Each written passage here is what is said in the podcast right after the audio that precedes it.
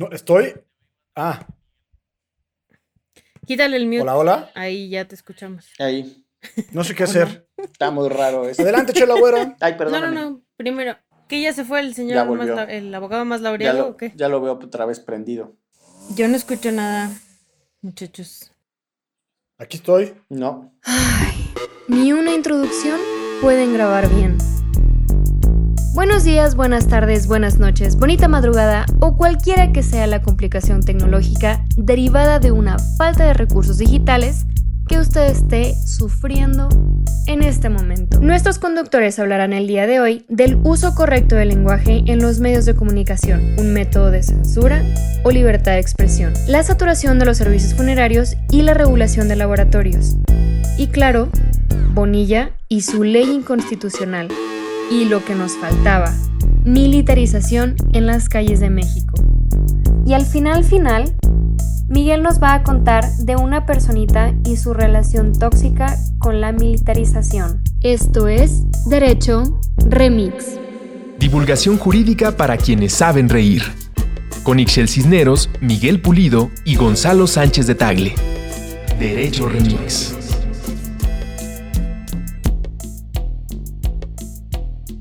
Séptima semana del aislamiento y la distancia social y aquí nos encontramos peleando contra la tecnología y contra los medios eh, de comunicación cibernética, porque Gonzalo Sánchez de Tagle no sabe qué es un cable Ethernet. Y nunca lo sabré. Nunca lo sabré. Muy mal, muchacho. ¿Cómo están? Ethernet, ¿Cómo les va? intranet, supernet. Pues, ¿qué quieren que les diga, no? ¿Cómo les va? Además de, estos problemas eh, tecnológicos que espero que no estén siendo disruptivos de la totalidad de sus existencias, eh, ¿cómo lo está recibiendo esta séptima semana de aislamiento? Pues ahí vamos, fíjate, como que yo ya siento que mi hogar es eh, el lugar donde realmente podría trabajar toda la vida. No, no es cierto. No, sí extraño un montón la calle. La verdad es que sí.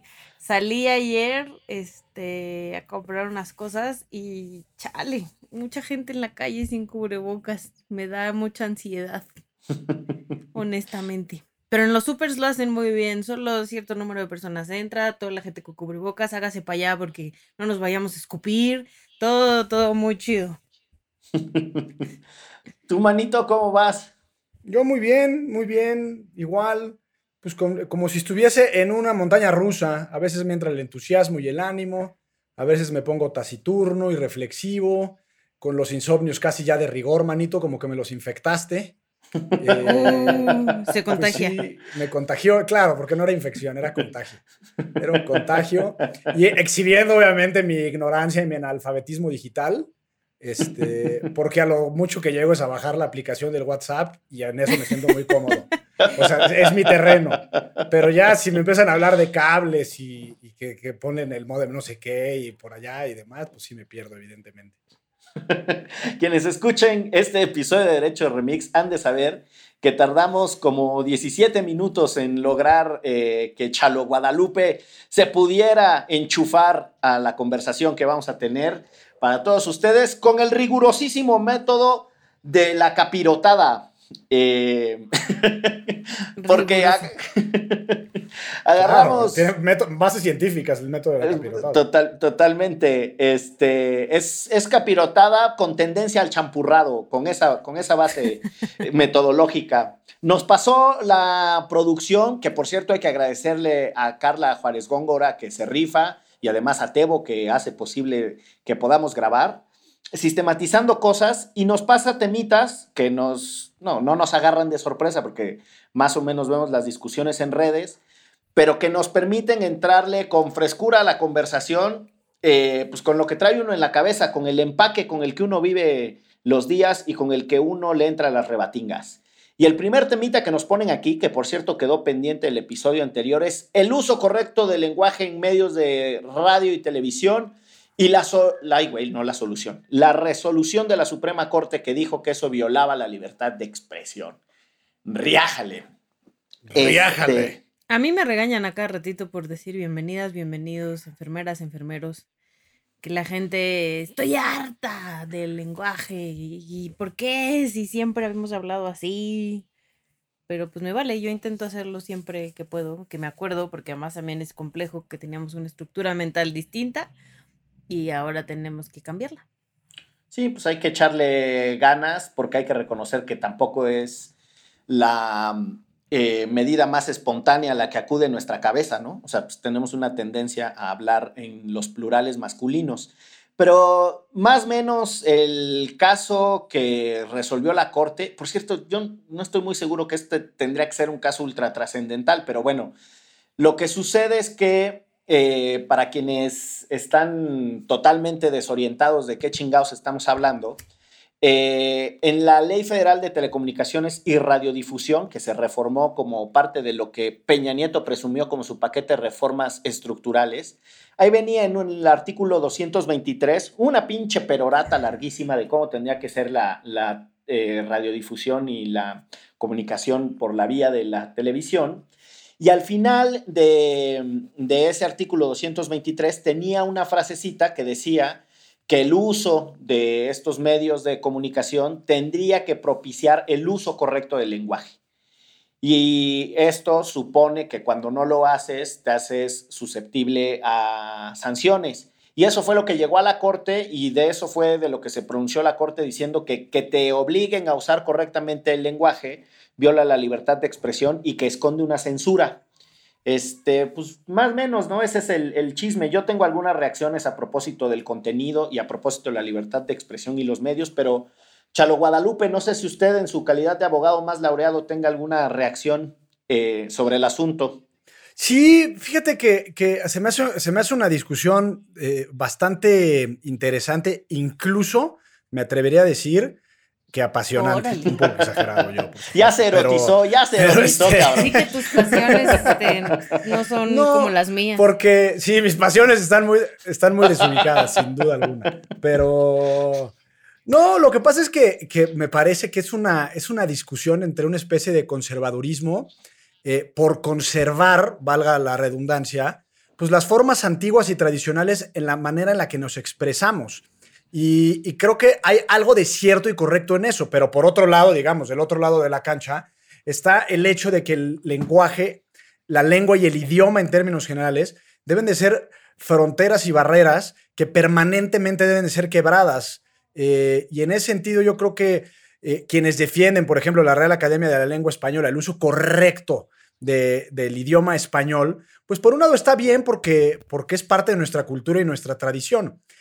Y por otro lado, pues obviamente, eh, eh, pues es muy maleable el lenguaje y las palabras se van inventando, no tanto en español como en inglés, pero constantemente estamos reinventando la forma en la que nos comunicamos. Entonces, que existe una disposición de ley que haga obligatorio el que tengamos nosotros que eh, expresarnos de una manera, digamos, conservadora, y no en el sentido ideológico político, no, sino conservando las estructuras y las formas del pasado, me parece que es incorrecto porque en realidad lo que le estás poniendo es una traba o, una mordaza literalmente a una expresión eh, auténtica, a una expresión pues, pues propia de la época, ¿no? Sí, yo creo por otra parte que hay que distinguir eh, algunas eh, ramificaciones, vamos a llamarle así, de la regulación de los contenidos en los medios masivos de mm, telecomunicaciones.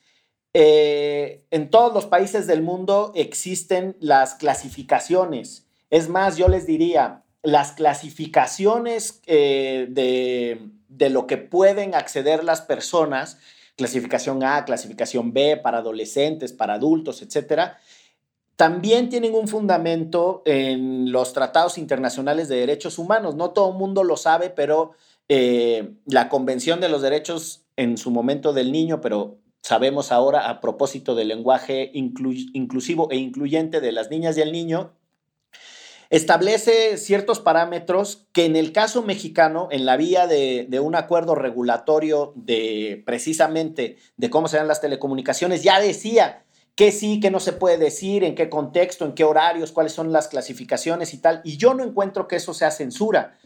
eh, hay una discusión muy, muy vieja y el referente de casi todas estas discusiones de qué sí significa y qué no significa censura eh, suele acontecer con más intensidad en los Estados Unidos. Pero esa discusión es muy, muy vieja, vamos, tiene, tiene titipuchal de años y allá las batallas han sido durísimas.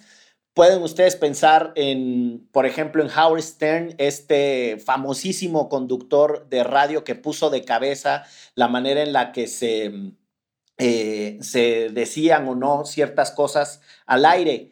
Hay incluso una película sobre él que actúa él mismo, este, Partes Privadas se tradujo en México. Es una película bastante, bastante viejita, de tener unos 25 años.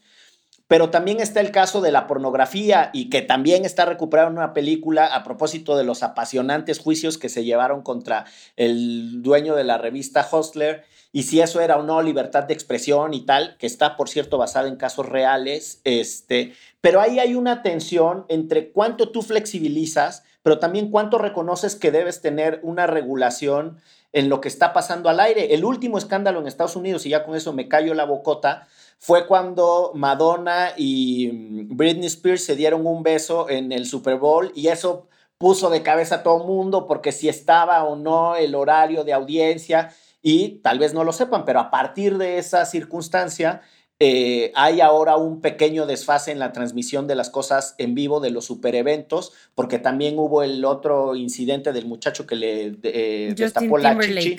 ¿A quién le destapó la chichi? Ya no me acuerdo. A Janet Jackson. A, la hermana de Michael Jackson.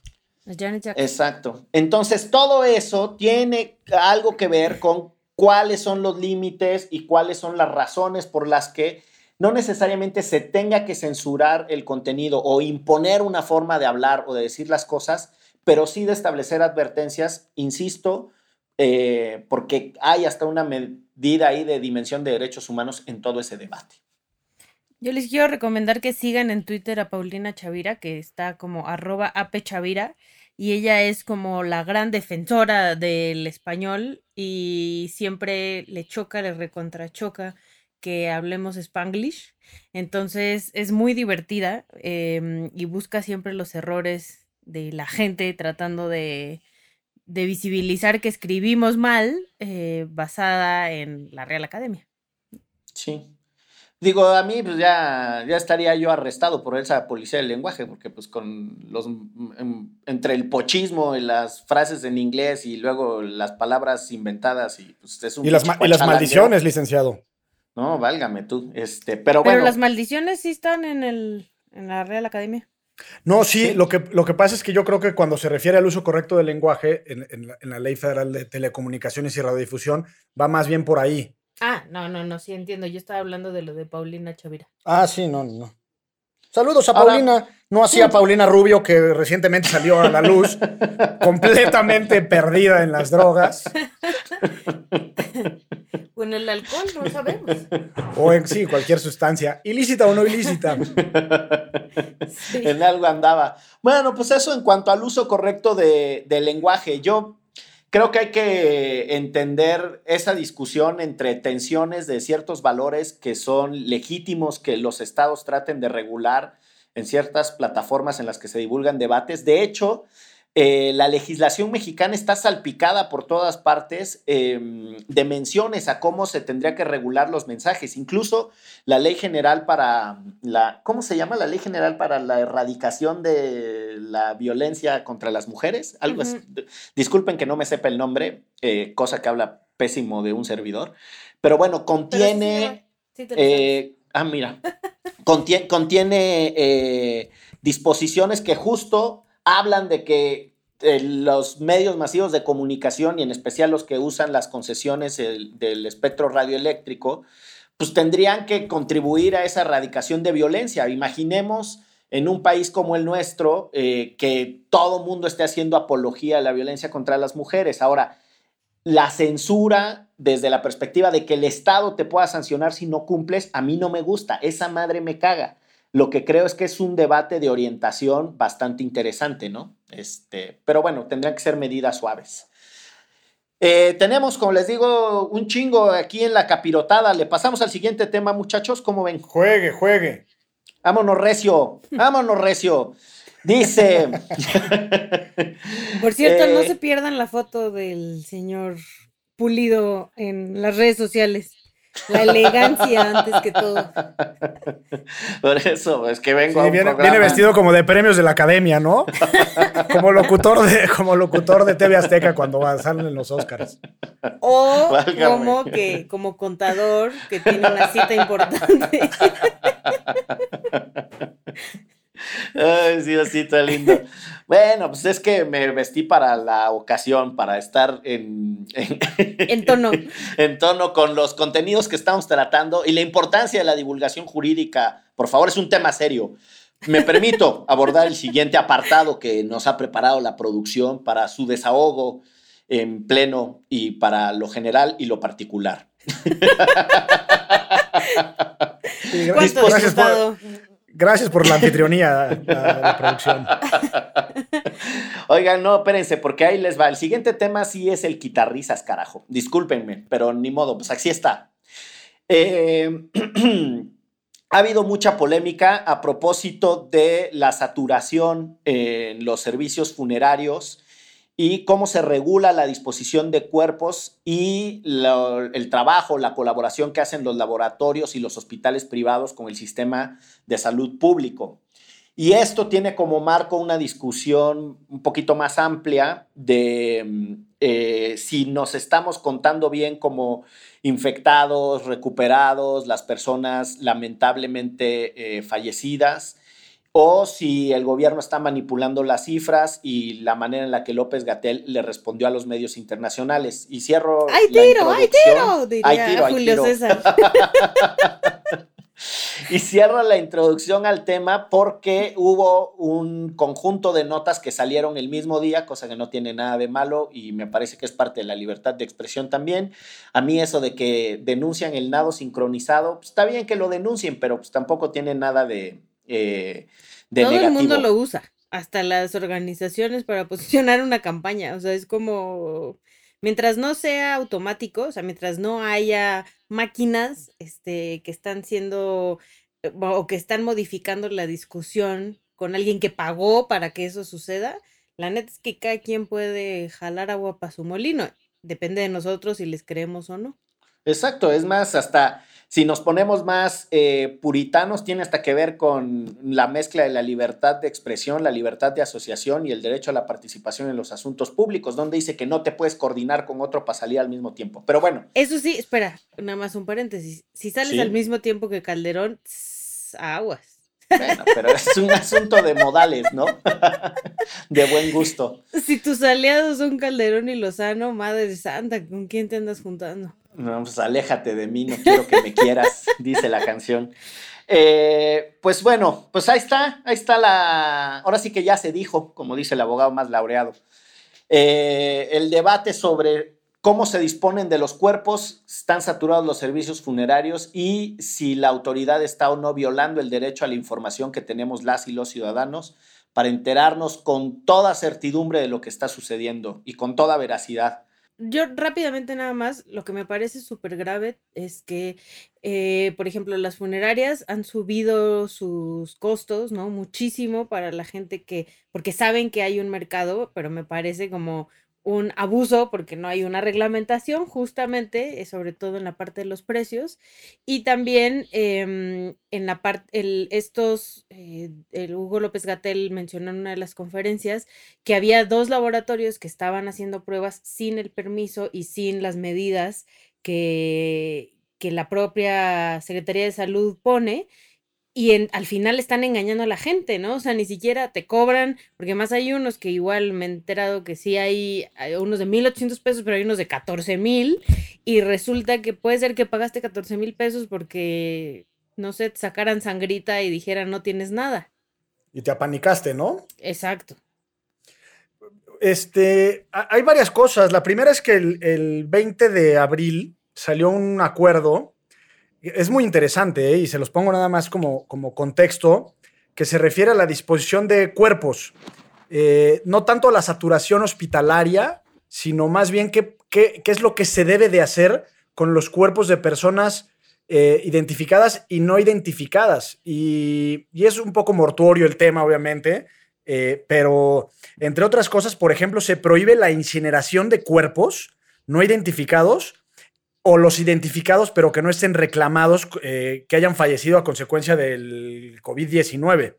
Entre otras cosas, por ejemplo, no se autorizan las famosas llamadas eh, fosas comunes, por, precisamente para evitar que, pueda haber, digamos, una, que, se, que se, esparza la, la, enfermedad o el virus a partir de la existencia de un cúmulo de cuerpos que, que supuestamente eh, murieron por, por esta por esta por el coronavirus, ¿no? Entonces me parece interesante nada más saber que si uno se muere, pues por el momento no puede ser incinerado y no, te, y no, te echarán a una fosa común.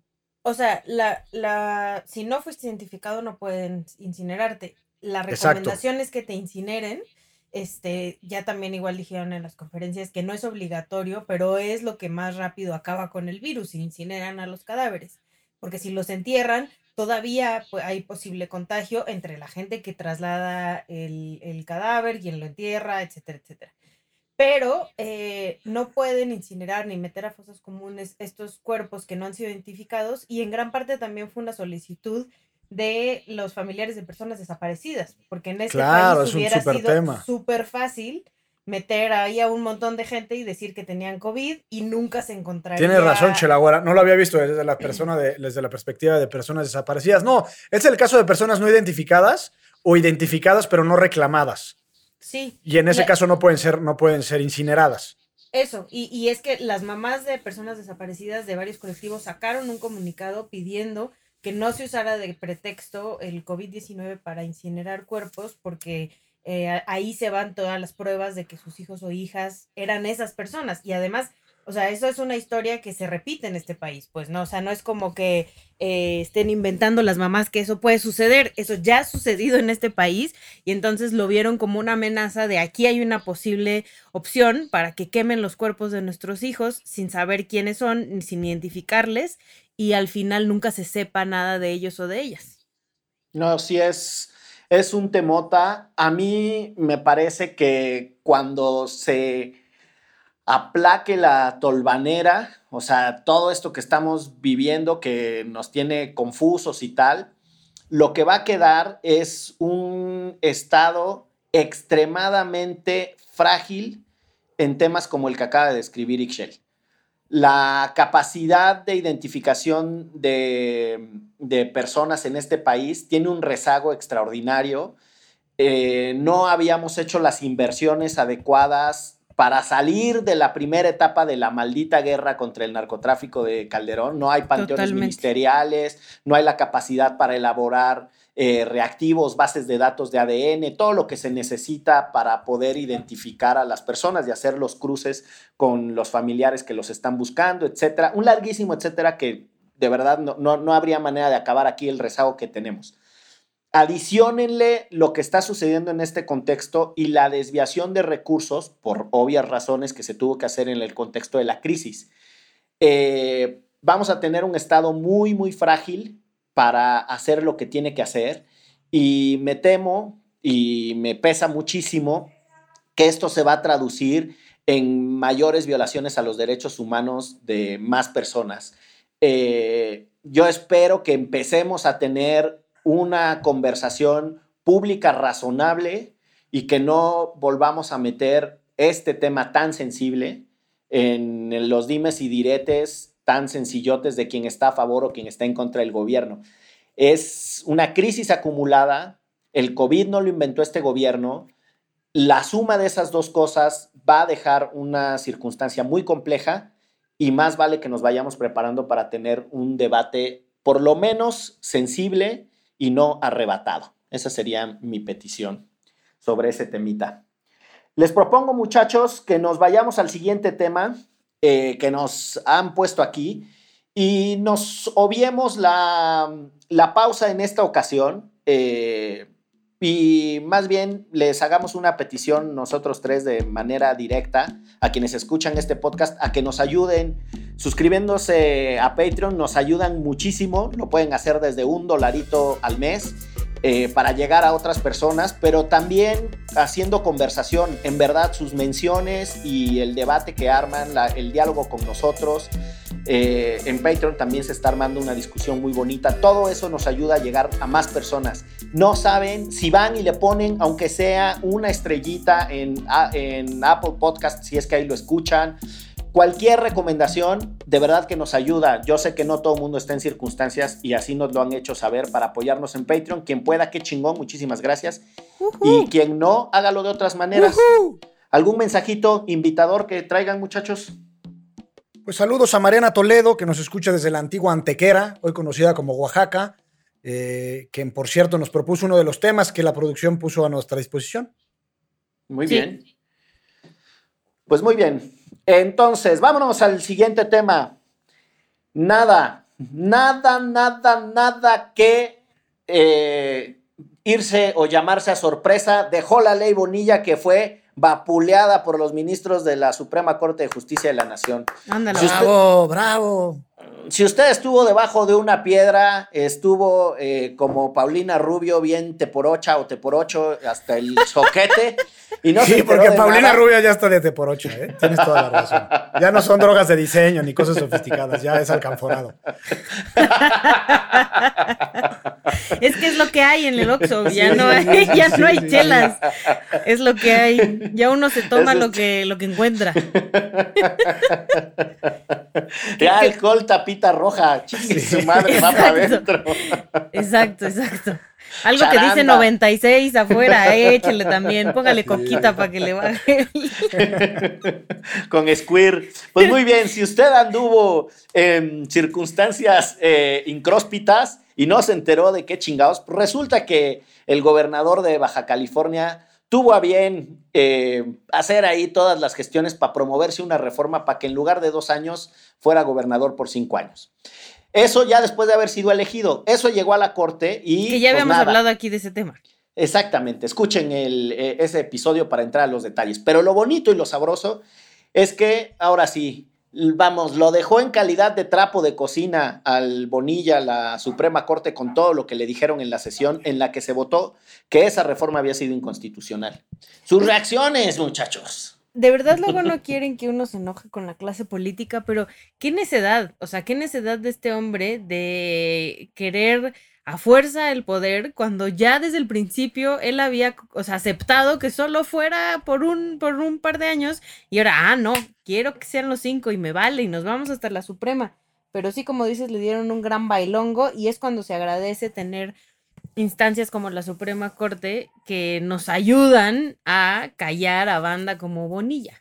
Y pues sí, en efecto, este personaje que se convirtió en el impresentable del año para efecto está nuestro último episodio del año pasado en donde lo mencionamos como el personaje más desagradable de la política mexicana del año 2019.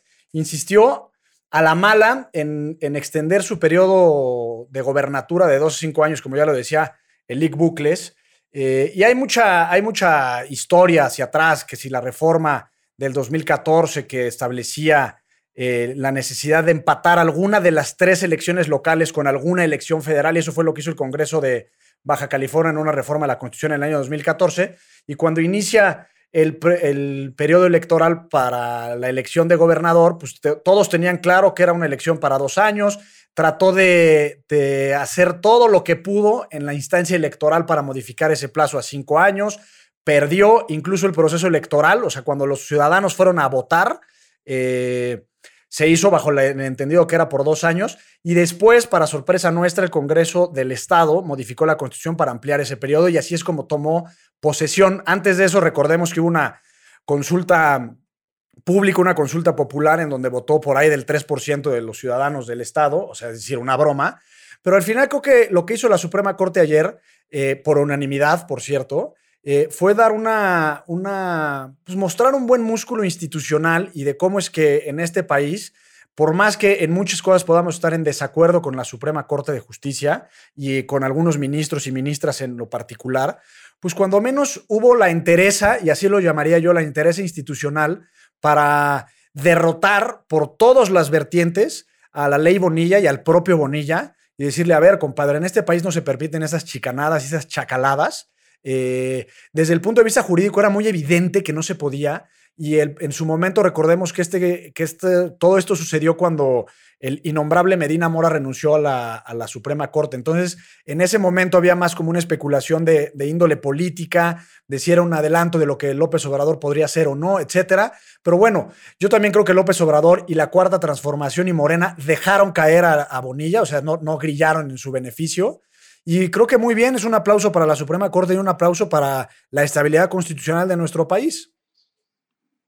Sí, yo agregaría algunas cosillas menores a lo que ya ha planteado tan ampliamente el abogado más Laureles.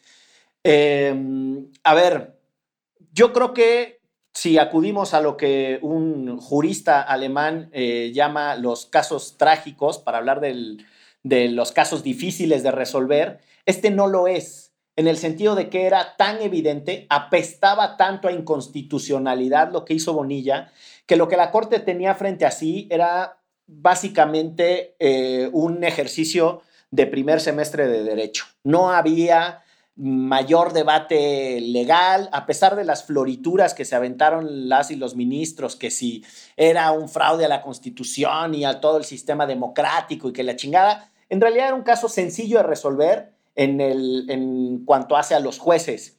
El caso es trágico desde una dimensión política. Que un gobernante haya tenido el atrevimiento de hacer una cosa de esta magnitud, me parece de, vamos, me parece un indicador de la fragilidad de nuestra democracia en otro plano, no en el de la separación de poderes. Ay, qué bueno que la Corte le dio un palazo durísimo. El atrevimiento es lo que a mí me escandaliza. El atrevimiento acompañado por el Partido Acción Nacional allá en Baja California. El acompañamiento del gobierno federal o por la vía de su silencio o por la vía de guiños explícitos como el de Olga Sánchez Cordero, eso es de un despropósito, vamos a subrayar. Es una chingadera con todas sus letras. Lo que Bonilla hizo eh, nos tendría que haber encendido muchas alarmas, nos tendría que haber puesto sobre alerta y a la Corte pues, está bien aplaudirle, pero me parece que no debimos haber llegado a esta circunstancia, que nos eh, gratifiquemos de que la Corte lo haya podido resolver, significa que no estamos poniendo el énfasis en lo que debemos. Hay que pasarle el costo político a alguien, a Morena, a los del PAN, a todos los que se atrevieron a hacer esta barrabasada. A todos juntos. Porque si no, a todos juntitos, que nos los formen, cabrón. Es más, como dice ese meme, cuando están puestos en la boleta, ya que los tengo aquí todos juntitos, chinguen a su madre. Pero bueno, este, pues es que sí estuvo muy, muy rabioso, ¿no? El abuso, o la buena. Sí, pero también creo importante, como muy importante, que la gente, ¿no? En Baja California sí lo vio como un gran engaño, ¿no? Y sí, eh, o sea, hubo muchas manifestaciones y yo esperaría que justo les pasaran la factura a todas estas personas que eh, seguramente van a querer seguir estando en la política, ¿no? En el Estado. Y es como, a ver, estos impresentables intentaron pasarse este, por las, ¿cómo ya le decía Gonzalo? Las zonas blandas. nuestra su zona especial, su zona, especial, exacto. Este, nuestra constitución y nuestro voto, ¿no? Y nuestra decisión pues ahora ahí nos vemos en las próximas elecciones, ¿no? O sea, sí que esto tenga, como dices, algo más de largo aliento, insisto, y lo he dicho varias veces acá, no solamente es salir a votar, eh, todavía tenemos mucha más chamba después del día en el que sales a votar, ¿no? Tienes que seguir y seguir y seguir, porque si no, la clase política hace o intenta hacer este tipo de cosas. Sí, y pues hablando de lo que le toca a la ciudadanía, ahora sí, tambores batientes a todo lo que da, porque nos vamos con el tema que más le apasiona a Chelagüera. el que la pone con esos ojos que son los más jurisconsultos, en los ojos más enrabietados y más furiosos, el de la militarización de la seguridad pública. Tan, tan, tan. Sí, caray. La verdad es que la desilusión es mayor. o sea, no hay mucho más que decir al respecto. O sea, con lo que se publicó ayer, como bien platicábamos nosotros, era algo que ya se había este, mm, publicado previamente, ¿no? Este, pero con esto se simula el que realmente se va a regular la estancia de las Fuerzas Armadas en el territorio mexicano por los próximos cinco años pero no se habla más sobre el tema, o sea, solo se dice que se va, que será extraordinario, que se va a regular, que no, pero no dice ni cómo, ni, ni realmente pone los puntos sobre las IES y, y es una carta blanca nuevamente a que las Fuerzas Armadas tengan más poder del que ya tenían, y no solo en cuestión territorial, sino también en cuestión presupuestal y la convirtieron en una fuerza política muy importante. O sea, cada vez están teniendo más y más terreno y ahorita además en medio de una pandemia, que eso es lo que más tirria me da, que saquen este tipo de,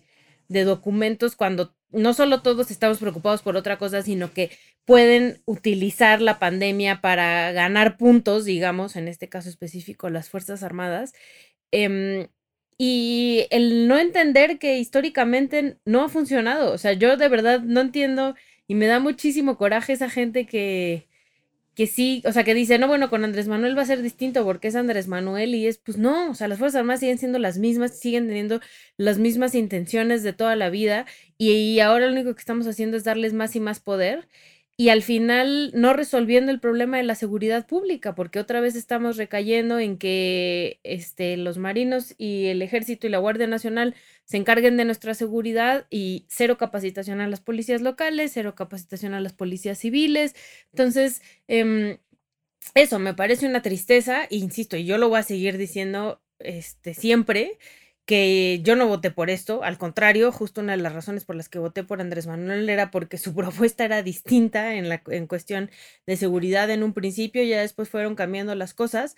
Em, entiendo que la realidad del país es difícil, pero de ahí a darles todo el poder que específicamente Andrés Manuel les ha dado, me parece una locura, ¿no?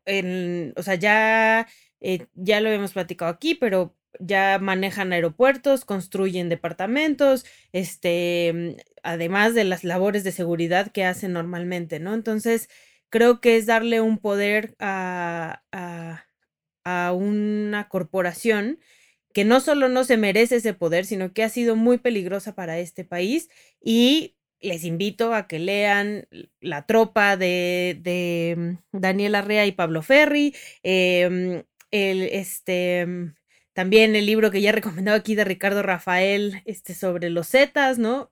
Que eran militares, o sea, historias hay un montón de por qué debemos de mejorar nuestra policía civil y dejar de darle todo este poder a las Fuerzas Armadas.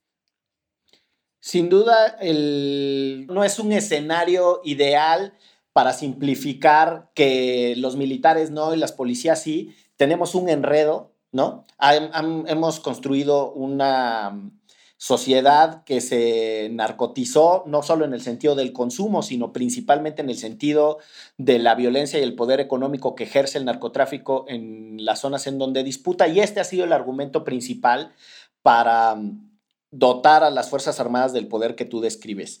Pero el debate tiene un montón de aristas y entre ellas está la jurídica. Gonzalo, no sé tú cómo lo veas. A mí lo que me preocupa de este, de este acuerdo que salió el día 11 eh, del mes de mayo, es que, bueno, son varias cosas. En primer lugar, como antecedente, eh, como ya lo decía la propia Chelagüera, pues la reforma a la Constitución del año pasado establece un periodo de cinco años en que el presidente tendría una especie como de licencia o carta abierta o autorización excepcional para disponer de las Fuerzas Armadas eh, y que éstas se abocaran a tareas de seguridad pública.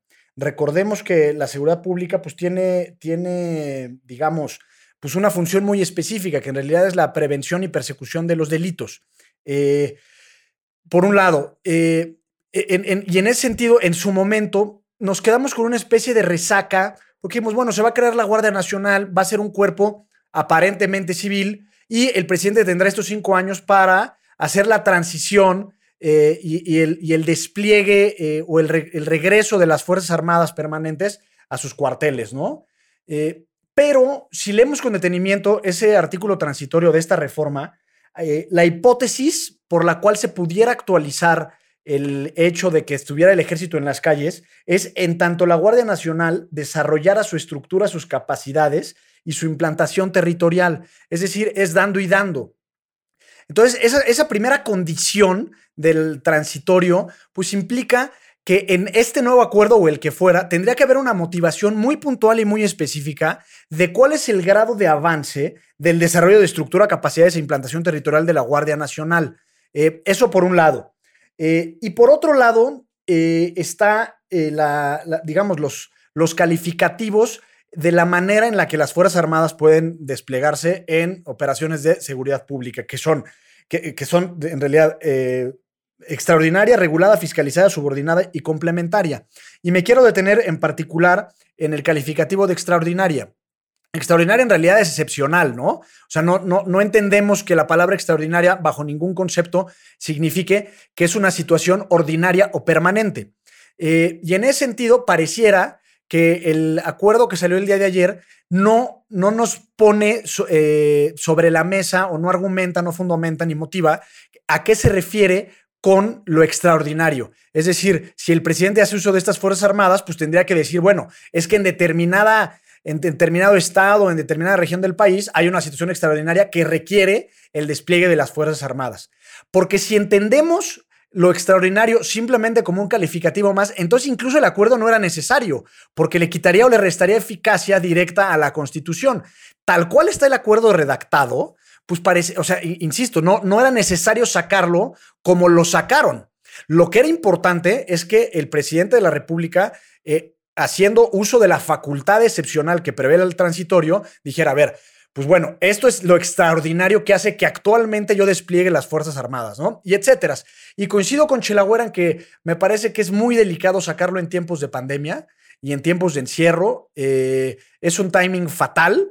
Eh, y en realidad, pues eh, creo que coincide eh, con lo que yo he pensado de esta cuarta transformación, que le tienen muy poco respeto a la ley. Y a partir de decretos estamos viendo cómo el presidente está transformando nuestra realidad jurídica y normativa en perjuicio de muchísimas cosas. En este caso, los derechos humanos y sobre todo una estrategia, que es lo que decía Chela Güera, de seguridad que a todas luces no ha servido. Y es insistir en la misma estrategia del año 2006, ¿no?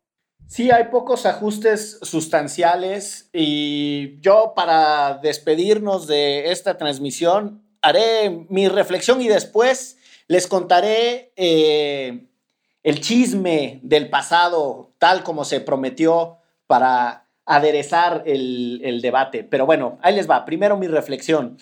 Yo creo que nos eh, está faltando en este momento eh, evidenciar que de lo que se trata la militarización es una tendencia que se expresa de manera consecutiva, sistemática a lo largo del tiempo, en la modificación del marco normativo que le permite a las Fuerzas Armadas hacer cada vez más y más y más cosas.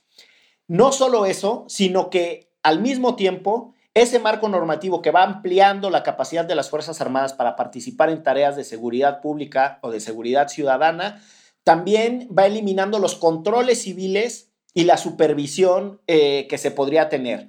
Desde el manejo de los recursos, no hay una fiscalización adecuada del manejo de los recursos del ejército, hasta cuestiones relacionadas con la disciplina, los ascensos, la meritocracia, y se contaminan las Fuerzas Armadas conforme van creciendo en su relevancia en la vida pública la falta de controles y la mayor asignación de presupuestos. Esto se ha venido sosteniendo desde 1944, cuando con Miguel Alemán el ejército empezó a participar en eh, los gabinetes de seguridad y empezó a tener estas funciones. Y los últimos tramos de aceleración sucedieron en los 80s y sobre todo en los 90s con Cedillo. La segunda cosa que creo que no hemos puesto sobre la mesa sobre el tema de la militarización es que no ha habido gobierno que ponga sobre la mesa lo que Chalo Guadalupe describió. Es súper importante que se pongan en simultáneo las condiciones para el uso de las Fuerzas Armadas. Ok, estamos en un contexto difícil, eh, Ixchel lo dijo con todas sus letras, pero ¿cuál es el plan? ¿Dónde la clase política se va a comprometer a esa transformación de las instituciones civiles, pero sobre todo a una aproximación sobre el problema que genera la necesidad de usar las Fuerzas Armadas más completa. La aproximación al problema del narcotráfico y el crecimiento de su poder, su capacidad de fuerza, la cooptación de la política, asesinaron al candidato eh, a gobernador de Tamaulipas. El estado en donde más años tiene metido junto con Guerrero y Sinaloa el ejército es Tamaulipas. Asesinaron al candidato a gobernador, se puso al hermano en 15 minutos, ganó. Sigue la narcopolítica, dos exgobernadores de Tamaulipas, un chingo de alcaldes, todos acusados de narcopolítica, ahí con el ejército operando. Si no tenemos una mirada compleja al problema, entre las cuales está la necesidad de la legalización de las drogas, pero no solo eso, también el entendimiento de cómo, o cómo operan los cárteles como organizaciones transnacionales ultra adineradas, lavado de dinero, afectación de activos, 20 mil cosas. Si no llegamos ahí, simplemente nos vamos a quedar jugando a este horrible, horripilantísimo juego de las pistolitas y de los policías y los ladrones. Y la verdad es que se va a poner más fea la cosa. Y me permito cerrar esta transmisión. Corría el año de 1995 cuando el presidente Cedillo eh, incrementó la participación de las Fuerzas Armadas en las tareas de seguridad pública y de seguridad ciudadana. Y a que no adivinan quién, siendo presidente de un partido político, de la mano de un diputado de ese mismo partido político, presentó una acción de inconstitucionalidad diciendo que era lo peor que podía pasar que las Fuerzas Armadas participaran en, fuerzas en tareas de seguridad pública. ¿A que no adivinan quién? No, pero te escuchas como político. El entonces Partido de la Revolución Democrática. Así es. El mismísimo Andrés Manuel López Obrador de 1995 estaría agarrando a palos al Andrés Manuel del 2020. Muy bien, eso es lo que más me causa conflicto. De verdad. Es que no es lo mismo ser borracho que cantinero, licenciado. No, pero él quería ser cantinero, ¿no? Sí. Pero está más acostumbrado a ser borracho. Pero yo estoy bien como borracha toda la vida. No necesito ser cantinera desde mi trinchera. Estoy chido. Entiendo mis limitaciones y no estoy necia y necia y necia que quiero ser cantinero, que yo preparo las cubas, que no, no. Ya, de aquí estoy bien. Sírvame mi chelita, destápemela nada más. Vámonos, porque esto fue. Derecho. Derecho. Remix. Divulgación jurídica para quienes saben reír. Con Ixel Cisneros, Miguel Pulido y Gonzalo Sánchez de Tagle. Derecho Remix.